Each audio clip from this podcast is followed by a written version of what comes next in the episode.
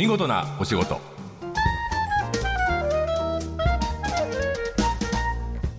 こんにちは。出版社マガジンハウスの編集者西田善太です。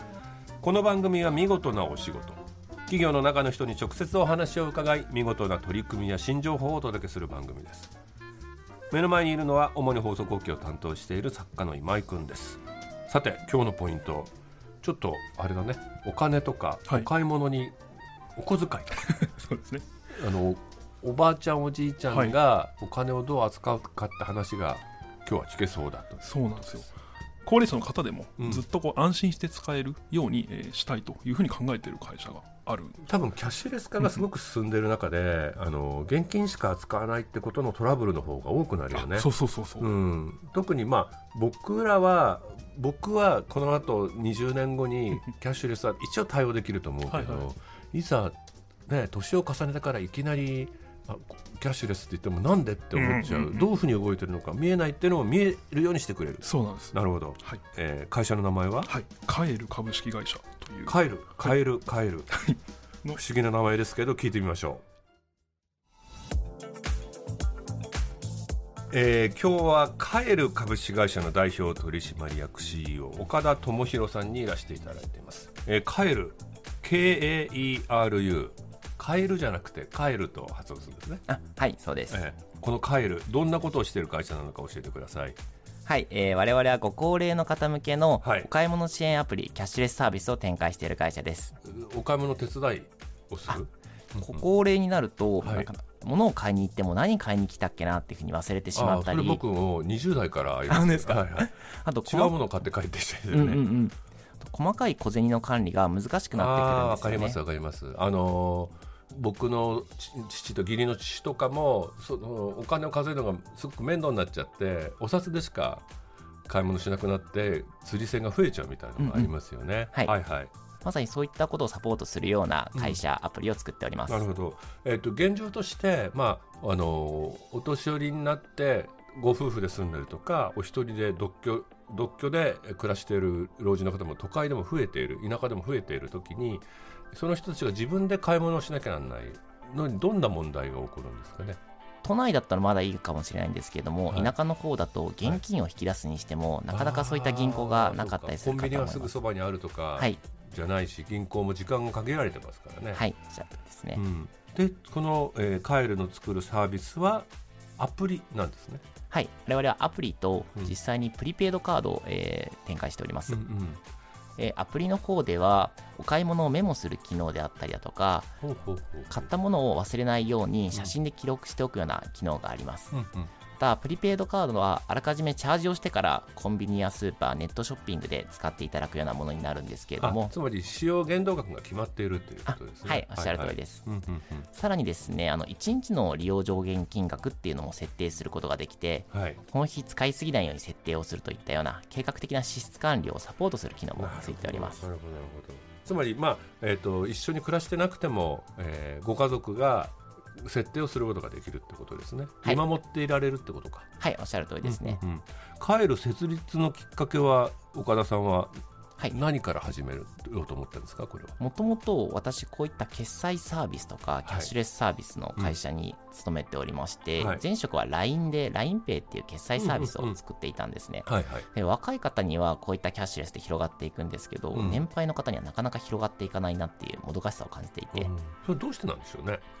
やっぱりこの IT リテラシーの問題とか、うん。あとそんなに必要ないんじゃないか自分にはっていうのがあったかなというふうに思います。はいはいはい、実はまあ相当便利というかはい。目の前でコンビニで現金で細かく払ってる人がいるとね、はい。アプリを代わりにダウンロードして説明してあげたくなるぐらい、はい。まあ、時間がかかりますよねあれはね。やっぱりきっかけがないんだと思うんですよね。はいはいはい。でも皆さんやっぱりもうこれまで現金を使ってるので結構慣れてはいるんですよ、うん。あまあ、あと現金の方が、えー、と使いすぎないって思いがあったりもするかもしれないね、はい。あのみ目に見えるからね、はい。うんうんうん。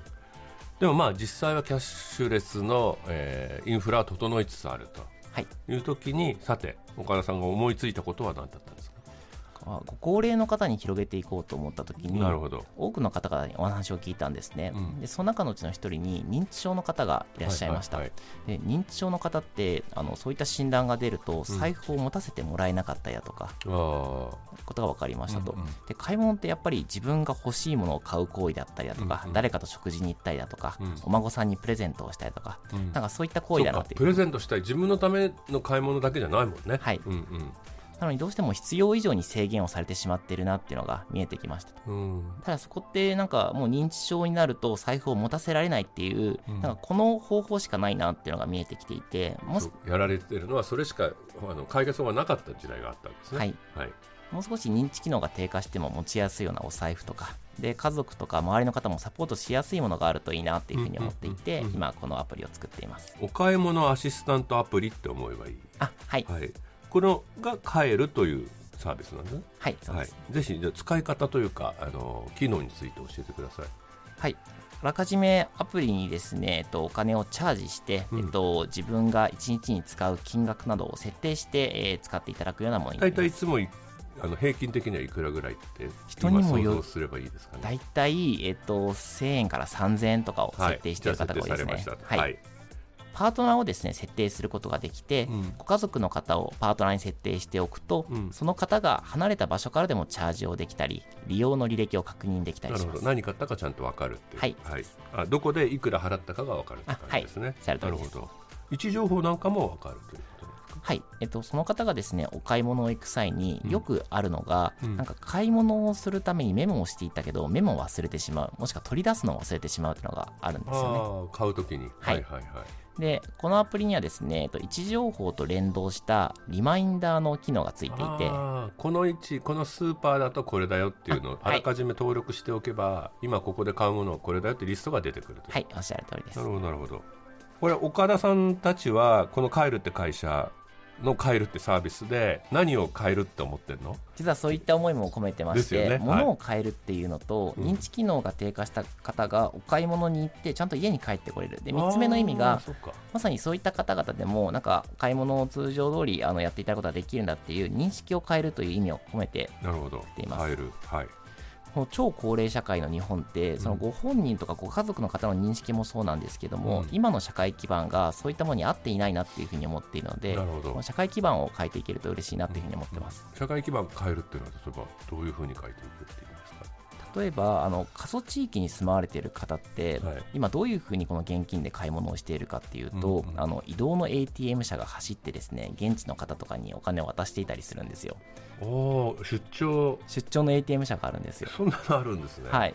家を回っていくわけ。家を回っていたりするんですあのー今って地方だと地銀の統廃合とかが起きていて、サービスがどんどん縮小されてる感じはありますよね。はいこの現金を取り扱うこと自体が難しくなってきているんですよね、そういったところでできるだけデジタルにすることで無駄な現金のやり取りをなくすことによって、うん。なんか本来銀行さんがあのやるべき体制であったりだとか仕事っていうところにも従事できるのか集中できるようになるってこと、確かにあの ATM で下ろしたりするのが面倒だからって大量のお金を家に置いとくのもまた大きな心配のもとだもんね、はい。うん、なんかお年寄りになっても、まあ、少し考えるのがゆっくりになったりね、うん。していてもやっぱり社会参加って大事だもんね。